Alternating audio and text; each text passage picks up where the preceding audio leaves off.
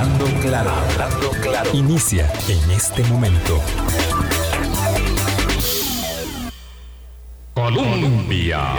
Con un país en sintonía, son en punto las 8 de la mañana. ¿Qué tal? ¿Cómo están? Muy buenos días, bienvenidas, bienvenidos a nuestra ventana de opinión en el marco de la mm, celebración para nosotros significativa, por supuesto, como ustedes eh, lo, han escuchado, eh, de nuestros 15 años eh, y en este contexto nuevamente de actividad electoral que va alcanzando, digamos, mayor intensidad conforme se acerca la primera ronda del domingo 6 de febrero, bueno, tenemos que ir mezclando unos temas con los otros y el de la actualidad del contagio es eh, transversal a todas las actividades de la vida. Decíamos en nuestra invitación para el día de hoy que quién sabe hace cuánto era que habíamos estado en, alerta naranja en todo el territorio nacional. Eh, y ello no implica cambio de medidas de ninguna naturaleza, pero lo cierto es que eso que parece hace mucho tiempo terminó tan solo hace eh, cuatro meses en octubre. y la idea, mm, ¿verdad?, muy Mm, congruente, eh, consistente con eh, las experiencias y las vivencias eh, nuestras como seres humanos, es que vamos dejando ahí en el cajón de, de ya pasó, ya es pasado lo que, lo que nos hizo, digamos, generar alteraciones de nuestra vida. Eh, y otra vez estamos aquí en alerta naranja. Y otra vez conversamos, Álvaro, con don Alexander Solís de la Comisión Nacional de Emergencias, en una circunstancia que evidentemente eh, nos va a llevar hasta el día de las elecciones y más allá con eh, alzas en contagios elevadísimas. ¿Cómo estás, Álvaro? Muy bien, Vilma, muchas gracias. Un saludo para todas las personas que están a esta hora, 8, 2 de la mañana aquí en la 98.7 en Hablando Claro, aquí en todos los rincones de Costa Rica y mucho más allá. Cada vez me alegra mucho, me sorprende y por supuesto agradezco a quienes eh, en conversaciones casuales, informales o por las redes sociales dicen que nos escuchan desde fuera como una forma de llevarle el pulso. Eh, sin tener que, eh, digo, el pulso a lo que ocurre en el país, sin tener que estar pendientes de las noticias de última hora o de cada elemento que se publica, que es muchísimo, por supuesto, día a día y que, bueno, escuchan este programa como para, para llevarle el pulso eh, de una manera también con análisis que pretendemos hacer, con entrevistas y por supuesto con los invitados que, que aportan muchísimo para contextualizar, para enmarcar, para dimensionar, como en este caso, la pandemia en elecciones o las elecciones en pandemia, según como se quiera ver en un cóctel de que requiere equilibrio, que requiere responsabilidad cívica, sanitaria y mucho en lo individual. Don Alexander Solís, gracias. Feliz año aquí en la mesa de Hablando Claro. Eh, me complace como siempre saludarle y acceder a una conversación siempre edificante con usted, presidente de la Comisión Nacional de Emergencias y de varios órganos que coordina, en los que hace parte para la toma de las eh, políticas públicas sanitarias de esta emergencia que se nos va haciendo eterna. Buenos días, Alex. Gracias, doña Vilma. Muy buenos días a usted. Feliz año, Álvaro también, igual feliz año y todas las personas que, que nos acompañan. Realmente, pues un año de, de muchos retos, Siempre, siempre, bueno, por lo menos en este contexto de la pandemia en el 2020 uno decía que, termine este año y, que sea mejor el 2021 y, a mí me parece que el 2021 fue muy duro. Y eh, pensamos lo mismo al finalizar el 2021 y realmente el 2022 pues en términos de contagios está siendo muy duro. Eh, como ya se ha explicado, pues sí, sí está claro que tenemos una condición distinta, es un escenario diferenciado, diría yo, porque no tenemos, por lo que se ha visto en el resto del mundo, no tenemos tan fuerte la presión sobre eh, las UCIs, sobre las camas hospitalarias, pero ojo, ¿verdad? Porque si hay eh, ya un aumento de, hospitalizaciones y también de utilización de UCIs. Pero el problema principal es el nivel primario de atención, porque a mayor contagio, a la velocidad que nos estamos contagiando, no solamente están colapsando los hospitales en el mundo en la atención primaria, sino también los servicios de emergencia.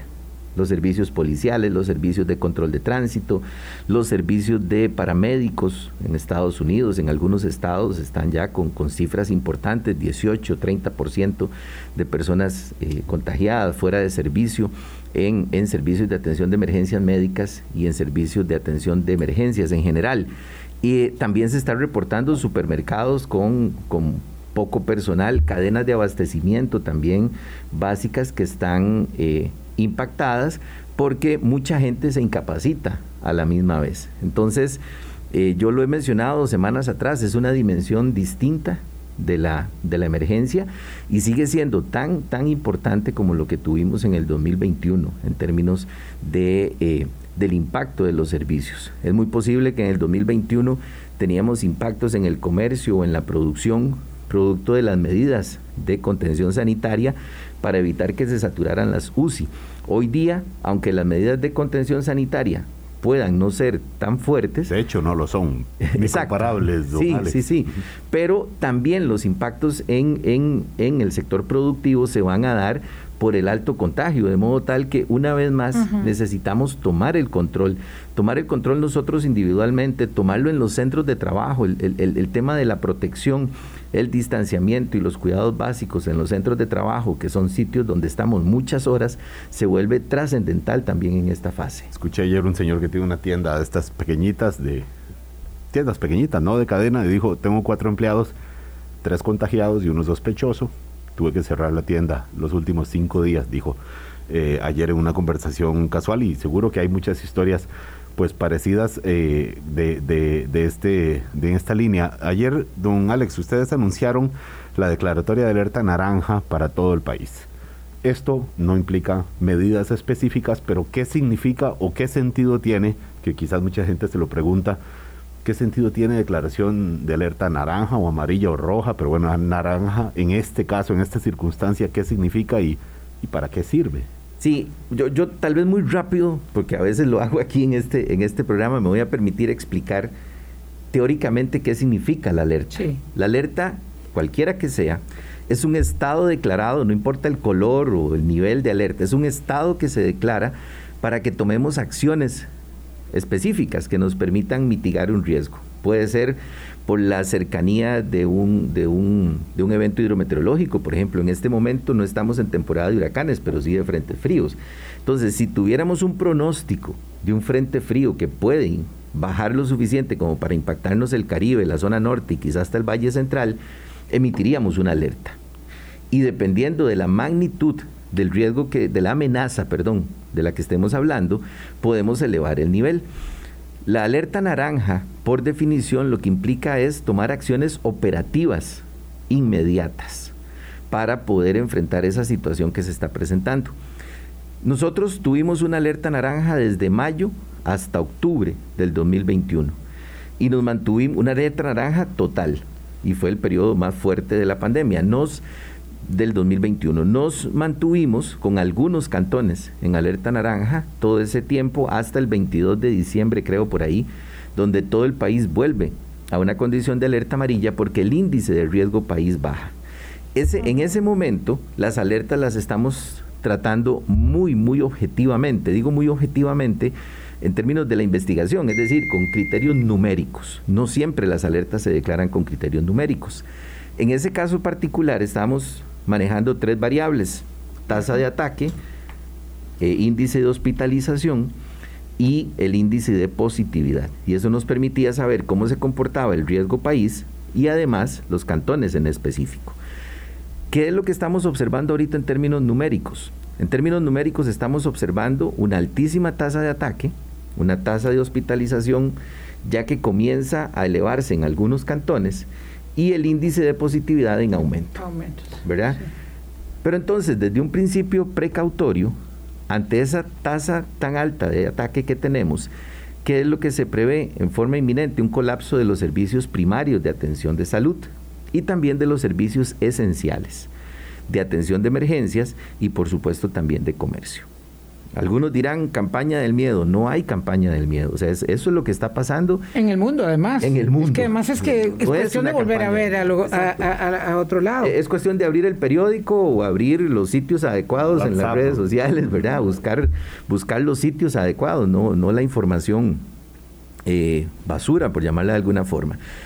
Entonces, ante eso, nosotros tenemos que tomar previsiones. Las instituciones están acostumbradas a reaccionar según los parámetros de las alertas. Por eso es que las instituciones se reúnen el día lunes y dicen, bueno, vamos a ver, se toman unas medidas administrativas por parte del, del, Ejecutivo, de las instituciones sanitarias y otras instituciones, se toman unas medidas administrativas, pero requerimos mover el aparato institucional y el aparato institucional se mueve a partir de lo que está establecido en el Sistema Nacional de Gestión de Riesgo, que son el modelo de alertas, y solicitan a la Comisión de Emergencia que se eleve el nivel de alerta, a alerta naranja, para que le permita a las instituciones cancelar actividades, por ejemplo, que impliquen aglomeración de personas, las instituciones de emergencia poder definir cuáles son las actividades esenciales en las cuales se requiere la presencialidad. Por ejemplo, el cuerpo de bomberos no puede apagar incendios desde la casa pero habrá actividades administrativas, o la Cruz Roja no puede atender los pacientes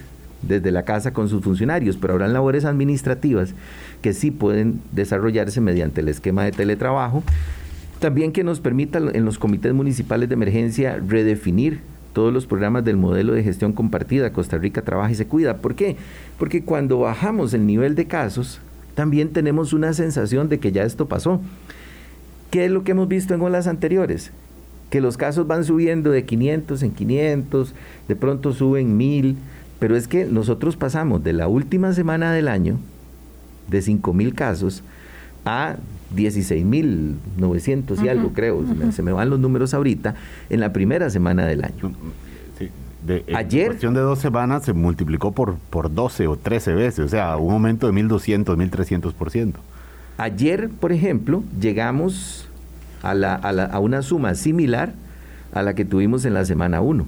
Quiere decir que todavía nos faltan los casos de hoy, los de mañana, los del sábado, para volver a romper un récord. Esta, esta, esta segunda semana epidemiológica del año. Y las proyecciones pues hablan de crecimientos muy fuertes. ¿Qué temores hay? Por ejemplo, hay temor de que en algún momento el país pueda perder la capacidad de realizar las pruebas diagnósticas y entonces ahí sí es cierto que el, que el subregistro va a ser muchísimo mayor, porque no tenemos capacidad, no tendríamos capacidad de hacer seguimiento de los casos. Habría tanta gente contagiada que no podría hacerse seguimiento de casos y contactos. O habría tanta gente contagiada que estarían muchas personas incapacitadas a la vez. Hay, hay escenarios que, que han hecho los matemáticos eh, donde se habla de, procesos conservadores de 50 mil personas en un mismo momento incapacitadas, 100 mil o hasta 150 mil. Hasta 135 mil en el caso de 15 mil contagios diarios, 100 mil personas incapacitadas con eh, 10 mil. 10 mil contagios diarios, exacto. Y ello entonces implica, eh, disculpa Álvaro, una presión enorme eh, respecto de las actividades, digamos, cotidianas de la generación eh, o la prestación de los servicios y ahí es donde digamos tal vez ahora debe estar eh, entiendo yo el foco eh, de las autoridades tanto con el tema de los servicios hospitalarios.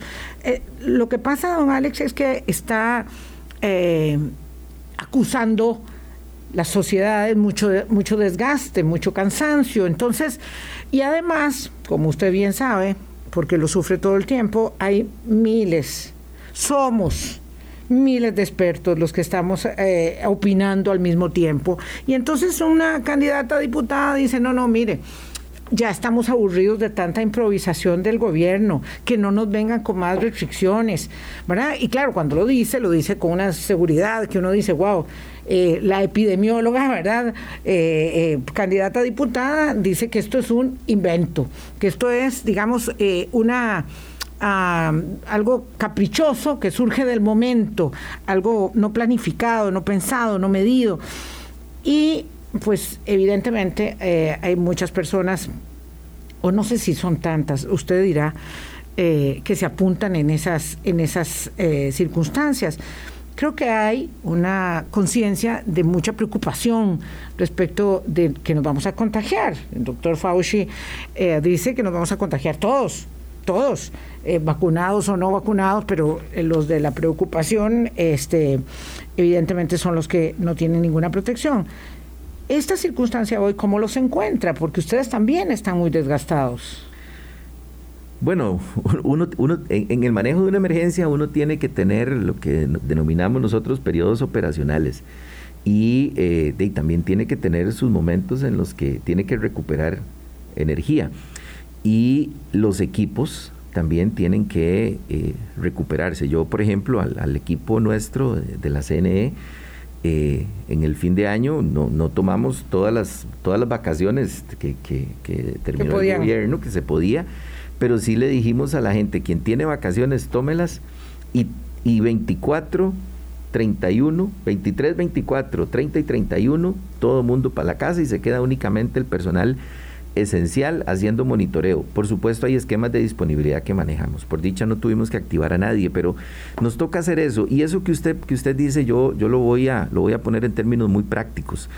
Eh, el personal paramédico en un accidente de un bus las personas, bueno, es más, lo voy a traer en una, en una situación muy dura que vivió el país y que justamente hará dos o tres días eh, cumplimos un año de ese rescate. Recuerden aquel rescate en un, en un deslizamiento del sismo de Cinchona, eh, con un helicóptero totalmente estático para rescatar personas lamentablemente fallecidas, seres humanos fallecidos, que posiblemente en otro modelo de país, en otro modelo de atención de emergencias, se hubiera dado por, por eh, Campo Santo sagrado, y eh, Campo Santo ahí, declarado, y, y, no se hubieran rescatado esos cuerpos y los familiares no hubieran tenido la posibilidad de dar una sepultura y un ritual adecuado a esos cuerpos, pero nuestro sistema solidario permite eso. Esos rescatistas que estuvieron horas ahí colgados de una cuerda, hay un momento en que se siente el cansancio y uno dice, no se puede más, pero hay que seguir. Hay que seguir porque lo que está en juego es muy grande. y, y, y, entonces nos toca cada uno hacer el esfuerzo. El personal de los hospitales está cansado, pero cada mañana sumiendo su cuota de riesgo, usando su equipo de protección personal. Y entonces a nosotros nos toca hacer lo mismo. Yo, yo lo que entiendo y, y lo que aplico con mi familia es, bueno, es que necesitamos seguir haciendo el esfuerzo porque si no van a ser más años de esto. O sea, entre más entre más mal nos comportemos, digamos, entre menos sigamos las medidas de protección, entre menos cumplamos el uso de la mascarilla, es cansado de estar todo el día con la mascarilla, pero es eso a arriesgar a que mi mamá, a que mi abuelita, un hijo, mi esposa, mi familia, mi esposo, es decir, que cualquier persona de nuestros seres queridos la podamos contagiar a un amigo la podamos contagiar y termine un hospital y terminemos perdiendo más vidas. Mm. Don Alex, tenemos un problema, mm, tenemos muchos, pero en términos del manejo de la pandemia, una alerta solamente establece, bueno, entiendo yo, una ah, llamada de atención, de autocuidado y de responsabilidad. Pero bueno, los seres humanos andamos por otros lados eh, y, no nos comportamos eh, de manera, digamos, homogénea ni disciplinada eh, al unísono. Así que tenemos una circunstancia muy compleja. Eh, y ustedes, si la ensartan, pierden y si no, también. Lo voy a dejar planteado. Eh, el área de salud de Santa Cruz de Guanacaste prohibió una fiesta de decenas de personas, pero vino un, una orden de un contencioso y le dijo, no, la fiesta se tiene que realizar. Y la fiesta se realizó. Y entonces el área de salud queda pintada en la pared. Así, simple. Por otro lado, se hizo una fiesta y aquí hay unas personas que me lo pidieron que lo, que lo tratara en, Hacienda Pinilla el 31 de diciembre. Era una mega fiesta, evidentemente un mega contagio, ¿verdad? Eh, y entonces la gente dice, salud autorizó eso y además no fue a fiscalizar. Nosotros queremos policía encima. ¿Verdad? Y conste que ahí debería haberla fiscalizado con más severidad porque no era en, una comunidad, este, digamos, deprimida, sino de gente muy, muy adinerada. Eh, esto es lo de no acabar, esto es lo de siempre. Entonces, bueno, si quiere lo elabora de una vez antes de, ir a la pausa. Entonces, eh, ¿cómo gestionar esto? Que no es nuevo, que ya ha pasado mucho, pero que ahora estamos en una circunstancia de niveles eh, de tasa de ataque realmente sorprendentes en el mundo entero. Sí, yo en, esto hemos sido muy, muy insistentes en que el, desarrollo de este tipo de espectáculos pues tiene que tener un cumplimiento de, de medida. Yo, yo no conozco en específico el nivel de supervisión que puede haber tenido esta, pues el 31 de diciembre no creo que estuvieran ahí los inspectores del Ministerio de Salud, ¿verdad? Y ese es un parte del reclamo que se lo están haciendo aquí a ustedes también en las redes sociales, porque usted es parte del grupo. Eh, de que está, ¿Dónde estaban? ¿Qué estaban haciendo? Seguramente en sus casas, cada uno bien eh, a resguardo, el 31 de diciembre a las 12 de la noche, eh, y no fiscalizando la, fiesta. Pero en todo caso, digamos, es un tema del comportamiento, de, de, la, de la responsabilidad de cada uno, ¿verdad? De, lo que pasó en diciembre, porque en realidad había mucha fiesta. Sí, justamente estábamos en ese, en ese punto, la, la, la, responsabilidad que tiene un desarrollador de los de eventos eh, de aplicar los protocolos, no solamente esto, todos los procedimientos de seguridad humana están, están normados. A mí me parece que salud en este caso pues tendrá que tomar y tomará, no me cabe la menor duda, las acciones que correspondan ante el incumplimiento de esos, de esos lineamientos. Pero es que no, no se trata de que si se autorizó el desarrollo de un evento tenga que estar eh, la fuerza pública o el Ministerio de Salud o el Ministerio de Economía eh, ahí en el punto. Es que hay una serie de normas unos protocolos que se aprobaron justamente y unos compromisos que se asumen. Entonces, salud tendrá los mecanismos para poder verificar eso y presentar las denuncias que correspondan. Es que cada desarrollador de evento, cada empresario, cada comerciante y cada persona aún en cada familia, tenemos una responsabilidad que asumir en, en, el manejo de la emergencia. Hay responsabilidades diferenciadas. Nos corresponde a nosotros usar el equipo de protección personal, las medidas adecuadas, las medidas sanitarias, cumplir los lineamientos de, de, eh, seguridad que se establecen. Le corresponde a los, a los patronos, por ejemplo, garantizar que sus trabajadores tengan esas condiciones y que las cumplan. Y corresponde al Estado también estar vigilante eh, de cómo se están comportando los casos, de generar los mecanismos de contingencia. Por eso justamente se establece la alerta, porque las instituciones a partir de la alerta por la normativa están obligadas a crear esos mecanismos especiales que les permitan no perder la continuidad de los servicios, o que nos permitan no perder esa continuidad de los servicios. Por eso que usted menciona, y este ejemplo que mencionaba ahora Vilma, entiendo, don Alex Solís, presidente de la Comisión Nacional de Emergencias, entiendo los comentarios de algunas personas que dicen, mire, el gobierno, las autoridades, ustedes, ya no tienen capacidad de contener nada, nada. Ahora toda la responsabilidad es de los que tienen los negocios, de los empleados, de los clientes, los consumidores, o sea, responsabilidad individual, responsabilidad privada, porque por más que se permita o no, se supervise o no, luego además hay otras formas de recurrir, van a instancia judicial, etcétera y al final las posibilidades reales que tiene el aparato público, el Estado, las autoridades de limitar las actividades en este momento acá, con nuestro marco legal y nuestra realidad política además, es casi, casi anecdótica, me atrevo a decir. Son las 8.23 de la mañana y volvemos con don Alex Solís. Colombia. Con un país en sintonía, 8.26 de la mañana conversamos con Alexander Solís, presidente de la Comisión Nacional de Emergencias. Don Alexander, en punto a lo que planteaba Álvaro mm, respecto de, digamos, eh, lo simbólico, eh, lo debilitado que resulta ser el poder para tomar decisiones, lo cierto es que las fiestas, con permiso y sin permiso, se hacen. Lo cierto es que la Comisión de Festejos de Palmares dijo, nosotros decidimos, decidimos por nosotros mismos cancelar los festejos. Y ese, digamos, es un acto de responsabilidad comunitaria eh, que me imagino que le habrá dado una gran tranquilidad a los pobladores de ese cantón, eh, que, que, ustedes no podían impedir.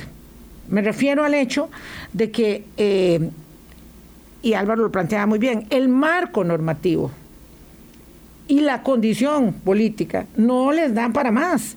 Eh, Y entonces depende de lo que haga una organización como Palmares, independientemente de que ustedes admitan o no, usted o sus colegas de otros departamentos o ministerios o entidades, que puede ser conveniente o inconveniente. Para no, digamos, darle mucho rodeo al asunto, las potestades de ustedes están ya bastante debilitadas en el Ejecutivo eh, por muchas razones y circunstancias. Ahora lo único que oigo en la Asamblea Legislativa es que dicen, bueno, es que ya el gobierno se va a acabar, que no haga nada más, que no haga nada más, como si se pudieran ir para la casa antes del 8 de mayo. Yo, yo creo que las, y así, y así pues lo ha, lo ha instruido el señor presidente, eh, la responsabilidad de nosotros está hasta el 8 de mayo a, mediodía. Digo la responsabilidad de nosotros, o sea, yo estoy sentado aquí eh, en, condición de presidente de la Comisión de Emergencia y mi responsabilidad acaba el 8 de mayo a mediodía cuando eh, asuma el, nuevo equipo de gobierno y haya otro equipo. Y se acabe la pandemia, a juzgar por, lo que dicen algunos candidatos. Que, va a dirigir el, país y, en caso particular la institución a la que yo represento hoy. Eh, eso es lo único que yo tengo en este momento como, como certero y también como persona eh, que he dedicado mi vida a la atención de emergencia, yo no voy a tirar la toalla en ningún momento y sé que el equipo de trabajo no la va a tirar en ningún momento. Vamos a tomar las acciones que tengamos que tomar. Por ejemplo, esta, esta, esta alerta frente a lo que, a lo que, a lo que mencionábamos antes del, del corte, eh, uno puede decir, se acabaron las opciones son circunstancias que aparecen. Es decir, cuando uno atiende una emergencia, le aparecen múltiples circunstancias. Y lo voy a poner nuevamente en, los términos de las, de las emergencias, digamos que uno puede ejemplificar más. Eh, uno, uno entra a un accidente de tránsito como paramédico, como rescatista, y, y, de pronto se encuentra que el paciente está atrapado está prensado en el vehículo y hay que cortar el carro y hay que desarmarlo literalmente. Sí pero además también te encontrás con que la gente viene y empieza a decirte, sáquelo rápido, sáquelo rápido. Y uno sabe que no puede sacar rápido a esa persona de ahí porque posiblemente si la saca en las condiciones en las que está, se muere dos minutos después de que salió. a veces es mejor dejarla ahí, esperar que llegue el equipo completo, estabilizarla y esperar 10, 15 minutos, que si lo saco de una vez, en un minuto se puede morir esa persona ahí. Ese es el tema del que no sabe.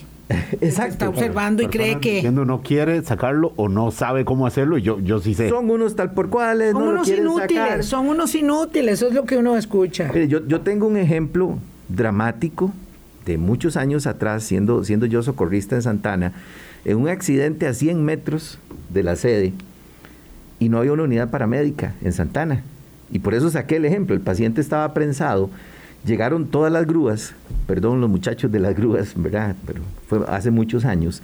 Llegaron todas las grúas, el paciente estaba prensado, venía una unidad paramédica desde San José, con todo el equipo necesario para sacar al paciente en forma segura. Él estaba prensado y estaba vivo. Y los grueros, pero saquen lo que mire, que está. Eh, nosotros lo sacamos. Usaron sus equipos, abrieron el carro Sacaron el paciente y dos minutos después falleció. Tres minutos después llegó la unidad paramédica y no se pudo revertir.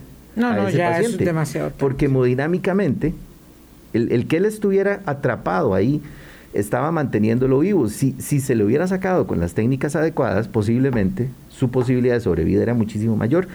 Bueno, la emergencia que vivimos y cualquier otra emergencia tiene estas características. Surgen diferentes reacciones por diferentes lugares que tenemos que mitigar.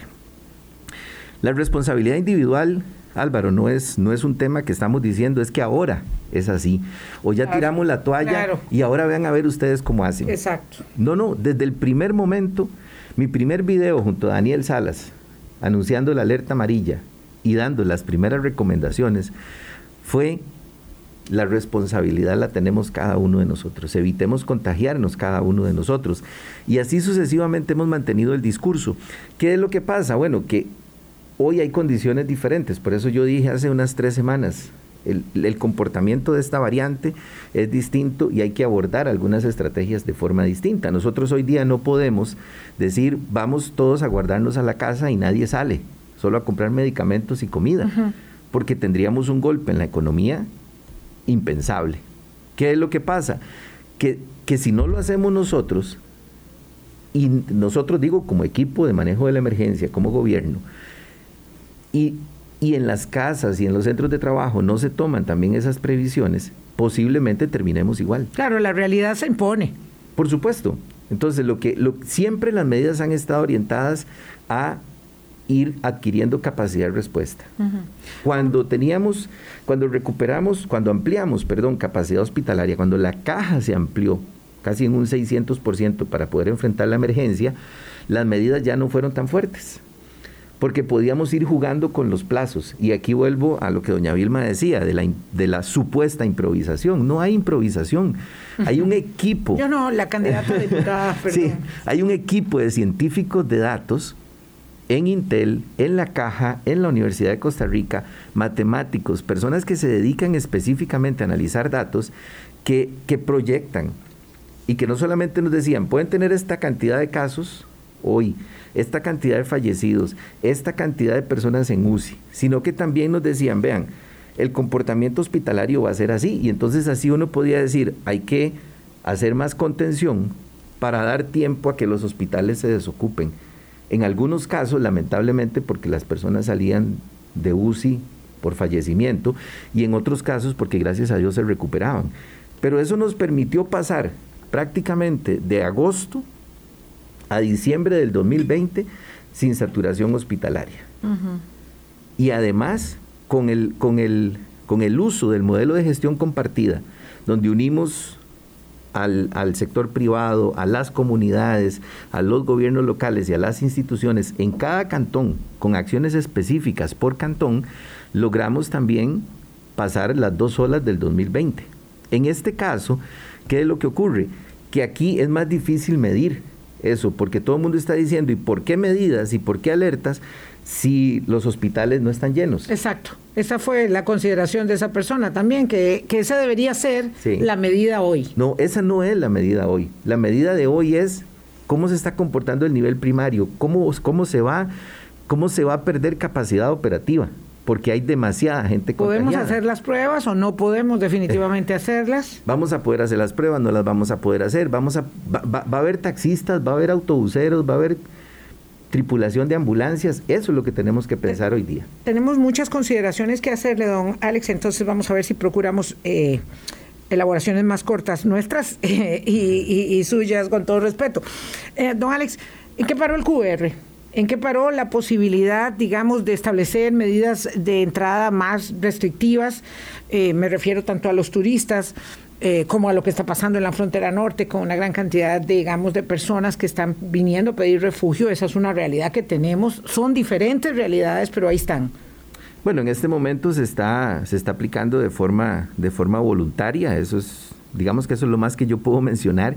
Este asunto del QR está, está judicializado y por supuesto yo tengo una, una medida cautelar que pesa sobre mi, sobre mi responsabilidad como presidente de la Comisión de Emergencia y también a título personal, así que yo les, les ofrezco disculpas, pero no puedo ahondar más en el tema del QR porque... Algunos negocios muy, poquitos, muy poquitos, don Alex, lo, lo, han pedido. Ahí escuché de una cadena de, de, de comidas rápidas, y otro negocio, pero casi como diciendo a alguien, hey, encontré un lugar donde sí piden el, QR cuando pensamos en algún momento que iba a ser una, una medida masiva. Sí, muchos países lo han, lo han asumido, ¿verdad? Y, este, pero bueno, nosotros tenemos una, una circunstancia que está judicializada y yo de verdad ofrezco disculpas, pero debo respetar eso eh, porque es, la condición que tengo en este momento. Bueno, vamos a ver, entonces me obliga a replantear la pregunta. ¿Quiénes están demandados? ¿Por quién? ¿Quién lo demandó? Eh, ¿Y cuáles son las medidas cautelares que tiene? Solamente no me hable por el fondo del QR.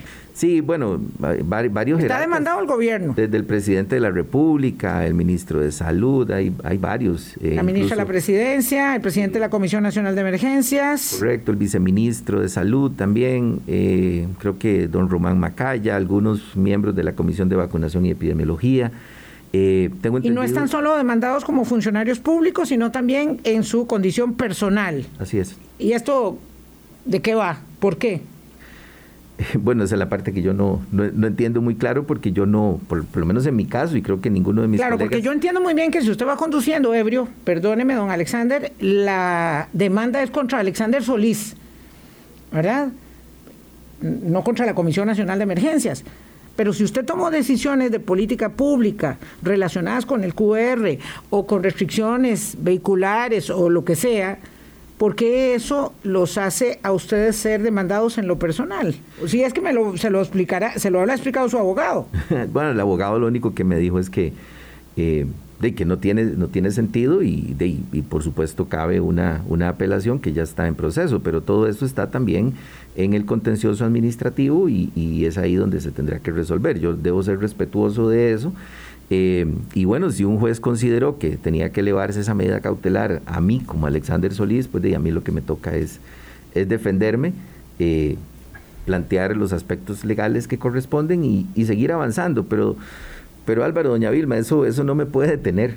Lo único que sí puedo hacer es no contestarle, no andar, no andar en este programa en, lo que ustedes plantean, pero no me va a detener. Un dato que no deja de ser importante para entender un poco esta demanda, mm, bueno, y demanda, yo puedo demandar a quien quiera, luego tengo que ver que...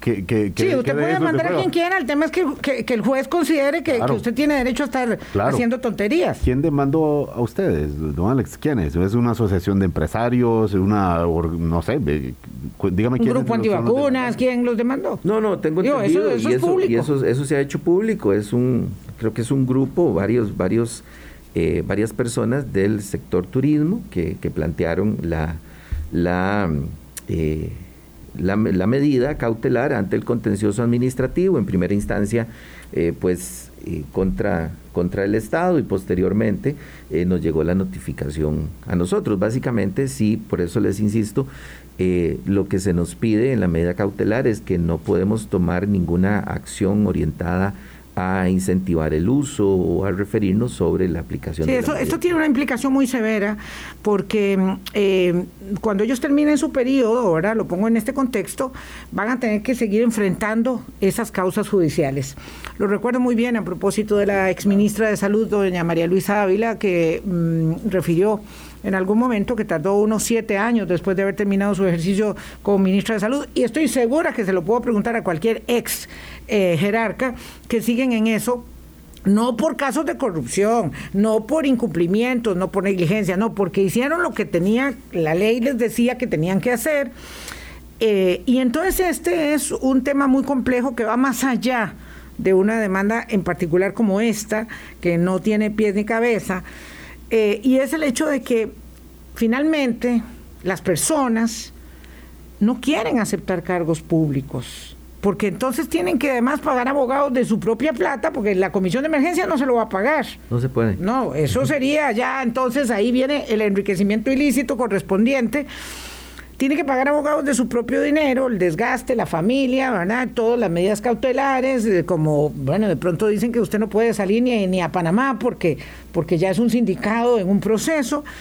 Y finalmente la gente no quiere aceptar cargos públicos para los que se requiere idoneidad, conocimiento, experiencia, habilidad como la que tiene usted para, después de toda una vida de carrera, asumir la conducción de la Comisión de Emergencias. Bueno, yo creo que eso es una, una responsabilidad que, debemos asumir. El, paquete, yo, lo que le digo a mi familia es el paquete venía completo.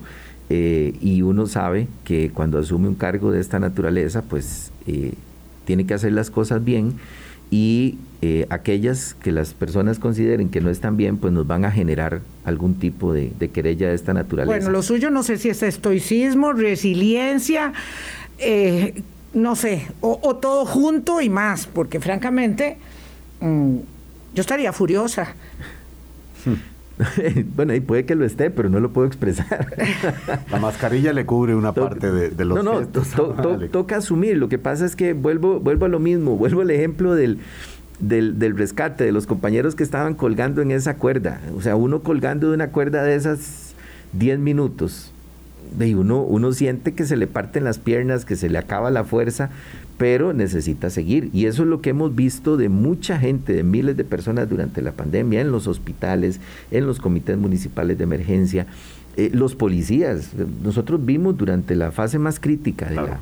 De la de la cuarentena, cómo, cómo, a los policías, perdonen el término que voy a usar, pero les escupían en la cara cuando llegaban a tratar de que eh, de hacer la tarea. De, cumplir su tarea. Sí, le botaban la moto, le, los empujaban. Entonces, eh, y eso es lo que le toca a, los trabajadores de emergencia en una situación tan compleja como esta.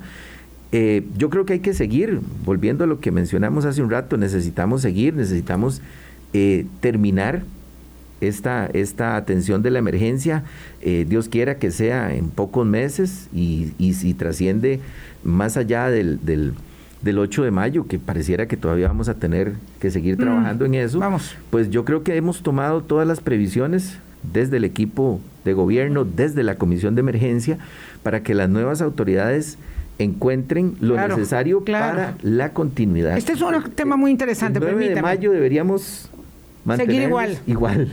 8.43, don Alex Solís, el 8 de mayo al mediodía no se detiene la pandemia.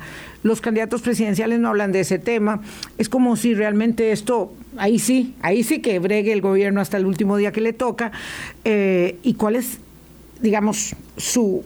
Ah, sentimiento a flor de piel de lo que va, yo sé que falta tiempo, de lo que va a suceder eh, justamente después eh, de que terminen en ese proceso de transición tan abrupto y limitado que tiene la democracia establecida después de dos rondas de votación y, la conformación de gabinete, eh, y todo va a continuar, independientemente de que esto no se trate en, en los debates presidenciales, por ejemplo, 843. Colombia. Con un país en sintonía 845, nuestro ejercicio pretende em, ayudar, formar, generar elementos eh, para que cada quien se haga su propia opinión.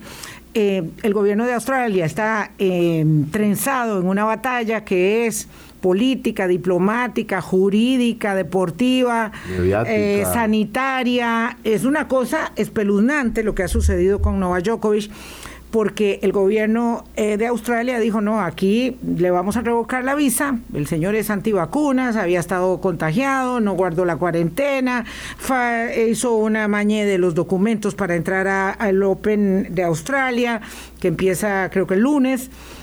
En fin, llegó un tribunal y dijo, no, no, que le, le revoco al Ejecutivo, o sea, lo mismo que aquí en Costa Rica, es que esto no es que estamos descubriendo el agua tibia, ni victimizando a don Alexander Solís, al presidente de la República o al ministro de Salud.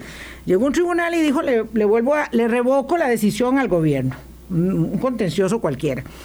Bueno, ahora otra vez están trenzados. El gobierno serbio primero era alaridos y ahora están bastante enojados con el ridículo que los ha hecho hacer Novak Djokovic.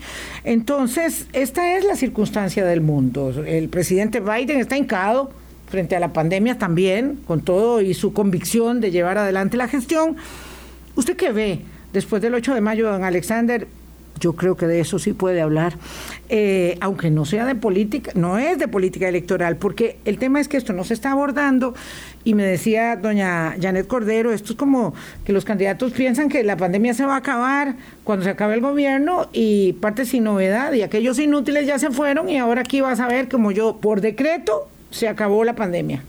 Bueno, nosotros, eh, y, puedo hablar particularmente de lo que me corresponde a mí como presidente de la Comisión de Emergencia, eh, nosotros hemos tomado todas las previsiones para que haya continuidad en el proceso. Es decir, tenemos un contrato de vacunas ya ya, ya en ejecución, que es el primero, son tres millones y medio de vacunas, donde vienen las pediátricas y el complemento del refuerzo para, para personas de la tercera edad y con factores de riesgo. Eh, tenemos también con, con, el equipo de Cancillería, el Ministerio de Salud, también conversaciones para mantener eh, la solicitud y el trámite de donaciones que puedan, que puedan estar llegando al país en los próximos meses. Está activo el mecanismo COVAX también, mm. que, que, puede, que puede prolongarse por el resto del año. no ha funcionado. Eh, podemos hablar de eso más adelante. Claro. tenemos, también tomamos la previsión de dejar una reserva eh, pactada de, de 2 millones de dosis de vacunas que no, no están en este momento pagas ni comprometido el presupuesto, pero que están pactadas, es decir... Hay un contrato por firmar nada más. Exactamente, pero están reservadas, por llamarlo de alguna forma. Eso fue una negociación que hicimos con Pfizer para poder seguir avanzando en los esquemas si fuese necesario. Los 3 millones y medio que ya están en el contrato, ¿cuándo se... ¿Ustedes saben, tienen idea cuándo se acabaría más o menos? Eh, bueno, hay, hay, un contrato a lo largo del año sí, para las entregas, 22. ¿verdad? Todo el 2022, esos 3 millones y medio están para entrega. Y hay 2 millones más que se dejaron en reserva, es decir, que si el, el, las próximas, las autoridades del próximo gobierno eh, consideran necesario, desde el punto de, del escenario epidemiológico lo plantea así, las autoridades consideran necesario eh, utilizar esos dos millones, solamente tienen que firmar los contratos. ¿Por qué? Bueno, pues nosotros no podemos dejar un compromiso, yo no podía dejar firmados contratos, por, por tanto, eh, si ya a partir del 8 de mayo no, no estoy. Ah, no, ya lo vería esa, yo en otro esa juicio. responsabilidad. Sí. Entonces, por eso se, se creó esa reserva. Estamos tomando previsiones también para eh, que todos los insumos necesarios durante el 2022 los vamos a, eh, vamos a abrir un nuevo proceso para pasar todas esas contrataciones de jeringas, de agujas, de torundas, de depósitos de desecho y otra serie de insumos que se utilizan, eh, pasarlos a un contrato por demanda, es decir, que, que, se, contrata eh, lo que se requiera únicamente y hay un mecanismo en donde con un tiempo de antelación se le solicita al proveedor. Eso es una licitación pública que va a ir a SICOP, como, como todos los procesos de esta, de esta pandemia, todos los contratos han sido totalmente transparentes, nosotros vamos a, a tomar esa previsión, pero en el caso de la comisión de emergencia también hay un, hay un procedimiento de trabajo eh, operativo. Uh -huh. Debo mencionar que la pandemia no la podía enfrentar la Comisión de Emergencia ni las instituciones con todos los recursos disponibles, menos la Comisión de Emergencia. Por lo tanto, nosotros tenemos también un equipo específico contratado para ciertos procesos que tienen que ver directamente con la emergencia. Nosotros estamos dejando los contratos de ese personal hasta junio, también para que la, sí. la administración no entre y diga, hey, me dejaron sin gente para atender la pandemia. Es decir, la nueva administración entra y tiene un mes para valorar si todavía requiere ese personal o si los escenarios han cambiado. Sí, y lo más probable es que, qué pena Álvaro y, y, don Alexander, pero lo que yo veo es que por ahí en mayo este, se integrará una comisión especial y le dirán a don Alexander Solís cuál transparencia y va a tener que ir a la Asamblea Legislativa, no solo al tribunal, para ser eh, señalado como un aparente eh, sospechoso de cualquier cosa que a una nueva comisión de una asamblea legislativa recién lustrosa va a decir, ah, no, mejor vamos a investigar cómo hicieron esto. Poco... Y van los bonos de proteger, y va la comisión de emergencias y la compra de vacunas, y ahí estamos en eso, tratando de pararnos en las escobas de los que están barriendo, los que no barremos nada. Claro, los, antece eh, los es, antecedentes le permiten. Lo lamento, yo no quiero, no quiero, no quiero desmotivarlo más, don Alexander, pero esa, esa es la situación. No, don Alex, yo te, tengo una pregunta. Ustedes dicen que la mayoría de decisiones, o que todas las decisiones han sido eh, fundamentadas en lo técnico.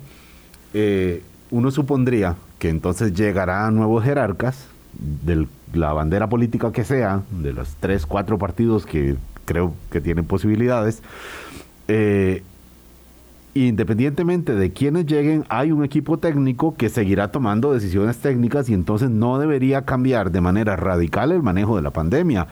Corríjame si estoy siendo ingenuo, por favor. De, desde la perspectiva de, de, manejo de emergencias es correcto lo que usted dice y hay, y hay ejemplos que hemos tenido. Yo recuerdo, por ejemplo, en el 2002 nosotros estábamos atendiendo una, una inundación muy fuerte en Limón que arrancó más o menos como el 2 de mayo por ahí. Uh, en inició, yo tuve que cubrirla como periodista. Sí, inició la atención de esa emergencia, hubo cambio de gobierno y eh, lo que yo recuerdo, porque hace ya varios años de eso, fue que posterior, el día siguiente del cambio de gobierno, el 9 de mayo, eh, el equipo técnico de la Comisión de Emergencia, yo, yo era jefe de operaciones en ese momento, eh, fuimos llamados al Consejo de Gobierno, presentamos el estado general de la emergencia y el Centro de Operaciones de Emergencia siguió funcionando exactamente igual. Es decir, las instituciones que ayer en la conferencia de prensa dijeron necesitamos la alerta naranja y solicitamos a la Comisión de Emergencia que eleve el nivel de alerta para poder optimizar nuestros procesos de trabajo,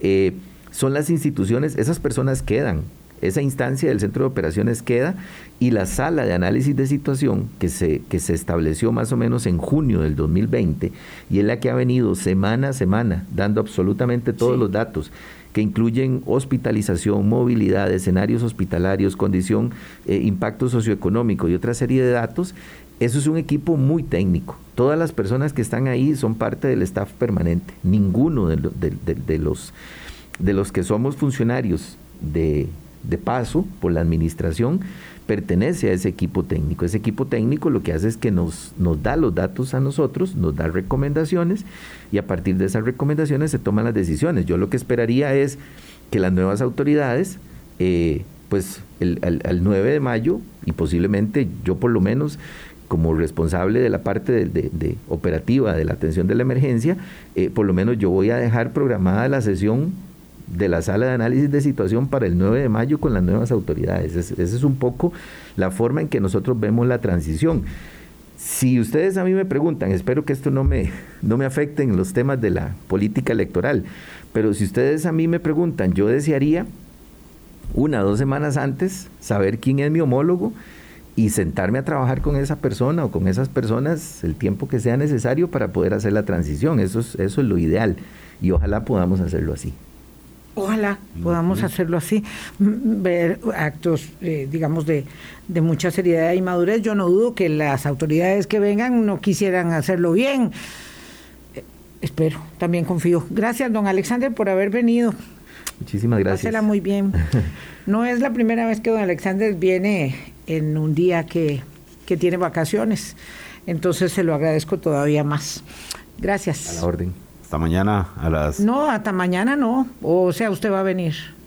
Ay, yo iba a hacer programa ah, sábado. Usted venga mañana, pero solito. Estoy avisando que yo tendremos. No lo acompaño y dice Daniel Calvo que yo que él cree que tampoco. sí, no, no. Tanto el lunes, no. El lunes, 8 de la mañana. Eh, ya con entrevistas a candidatos presidenciales. Sí, hablamos con don Rodrigo Chávez el, el día lunes, el primero en la lista. Que la pasen bien, cuídense mucho. fin de semana bueno para todos. Chao, cuídense. Hablando claro, hablando claro.